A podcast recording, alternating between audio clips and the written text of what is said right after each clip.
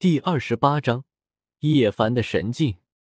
数百位大能同心同力同向邪，共勉共进共担当，日夜兼程搞建设。整座山谷以一种难以想象的速度迅速建立，各种亭台楼阁在三日之内彻底建成。原本相对荒芜的山谷，短时间内直接变成了一片华丽的驻地。之后，周通又亲自出手。以祖字密配合自己所掌握的大地阵纹以及元天神阵完善布置，在聚灵方面，几乎任何阵纹都没有元天神阵来的妙。当元天神阵布置下去之后，山谷的生命精气几乎以肉眼可见的速度暴涨。仅仅数日的时间，整个恶人谷焕然一新。而今的恶人谷灵气氤氲，神霞漫天。连山谷中原本平凡的植物都好似蜕变了，喷薄生命精气。山谷中心一座座宫殿浮空，宏伟壮阔，仿若一片宏大的神庭。恶人谷外，各大教派的探子也震惊的看着这里一日一变。短短数日光景，原本平凡的山谷，竟然变成了一片修道神图，改天换地的手段。这是传说中的元天使手段啊！很可怕的阵纹，是大地阵纹。此人竟然还掌握了大地阵纹。无数人看向那不断汇聚的灵气，心中羡慕嫉妒。这样的手段简直是开宗立派的绝佳辅助。长久下去，那里定然会化作一片神土。而随着恶人谷的建成，整个紫薇修行界都是为之一振。看到那片山谷，所有人都明白了，恶人谷不是说说而已，而是确实的建立了起来。哈哈哈！太阴神教追杀了老子那么久，今日终于有人替我们散修说话了。老子这就去恶人谷，太阴神教有种追来！长生观欺我杀家，夺我家传古经，此仇不共戴天！我杀掉一定要加入恶人谷，杀进长生观。被你们紫薇神朝追杀了整整七百年，终于能重见天日了，苦心人天不负啊！妈的，老子不就是偷了你们几块宝玉，竟然追杀了老子八百年！你们人王殿等着，我这就去投靠恶人谷。不过，就在无数人纷纷向恶人谷聚集的时候，恶人谷的中心大殿中，周通正在接待几位一同从北斗过来的故友，小霸王。你还真是能搞事，这是打整个紫薇修行界的脸啊！你敲诈了整个北斗还不够，现在还要敲诈一遍紫薇。庞博颇为无语的看着周通，不过他变脸很快，脸上很快带着笑意，很是好奇。小霸王，你估计能敲来多少仙料？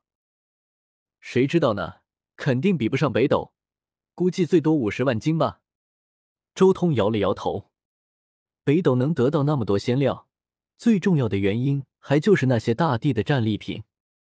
事实上，地战大部分都发生在宇宙星空中，就算地冰破碎了，碎片也是飘散在全宇宙。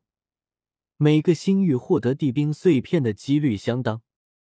北斗之所以碎片那么多，最主要的原因就是因为大地的存在。那些破碎的地冰都是大地打碎的。他当然会收集一下战利品。至于其他星域，虽然也存在地冰碎片，但数量绝对少，因为大部分的碎片都被打碎地冰的大地带走了，只剩下一些大地懒得多费时间收集的碎片。这些地冰碎片甚至比他们星域正常诞生的仙料都要少。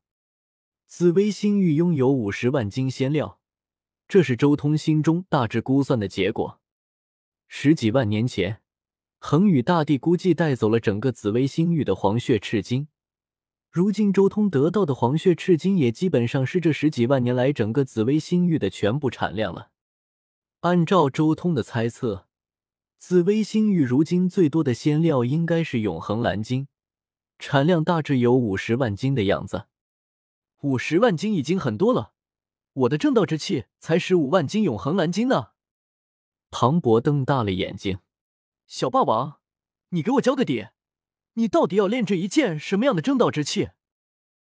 叶凡和紫霞仙子两人顿时竖起来耳朵。周通瞥了眼庞博，淡淡的说道：“以你那气的样式，材料太少了，十五万斤的永恒蓝金不够，翻个十倍才算达到了标准。基本上，除了刀剑镜之外，绝大多数地兵，光材料都至少有上百万斤的重量。我要的正道之气，多少仙金都能吞下去。”虽然气最重要的是道纹，但材料的量也很重要。周通斜眼看向这几人，才过去几年，又来探自己的底细。看来叶凡这几年信心大涨，已经在思考正道之路的对手问题了。周通当即问道：“叶凡，这几年来，你有没有动用过接字秘？”你这是何意？叶凡心中微微一震。但依旧镇定的看向周通，脸上还适时的露出一丝惊讶之色，道：“自从我进入八境之后，从未成功触动过接字秘。”周通微微点头，不再说话。只不过他心中也有些惊讶，叶凡开始真正将目光放在我身上了啊，都开始想着向我隐瞒神境的事情了，不想把底细暴露给我。叶凡也是个影帝。不论是表情还是什么，都控制的极其到位。但是有一件东西瞒不过修炼了天耳通的周通，那就是他五大秘境之中传出的声音。修炼之道，虽说每一层次都有各自的表现，但这其实也是一条极其唯心的道路。人的心理状态都会影响到五大秘境，使得五大秘境之中的声音发生变化。叶凡对此并不了解。事实上，周通也是从阿弥陀佛大帝的经之中知道这一点。在北海海演的那几年时间中，周通将自己所有的经全部进一步参悟了一遍，自然对阿弥陀佛的道有了全新的认知。天耳通真正聆听的东西，其实就是人体秘境神奇的声音。正是因为能聆听这种东西，所以周通断定。叶凡刚才肯定有隐瞒，而且隐瞒了很重要的东西。那种东西毋庸置疑就是神境。叶凡肯定也进入过神境状态。不过仔细想想，叶凡能进入神境状态也是正常的。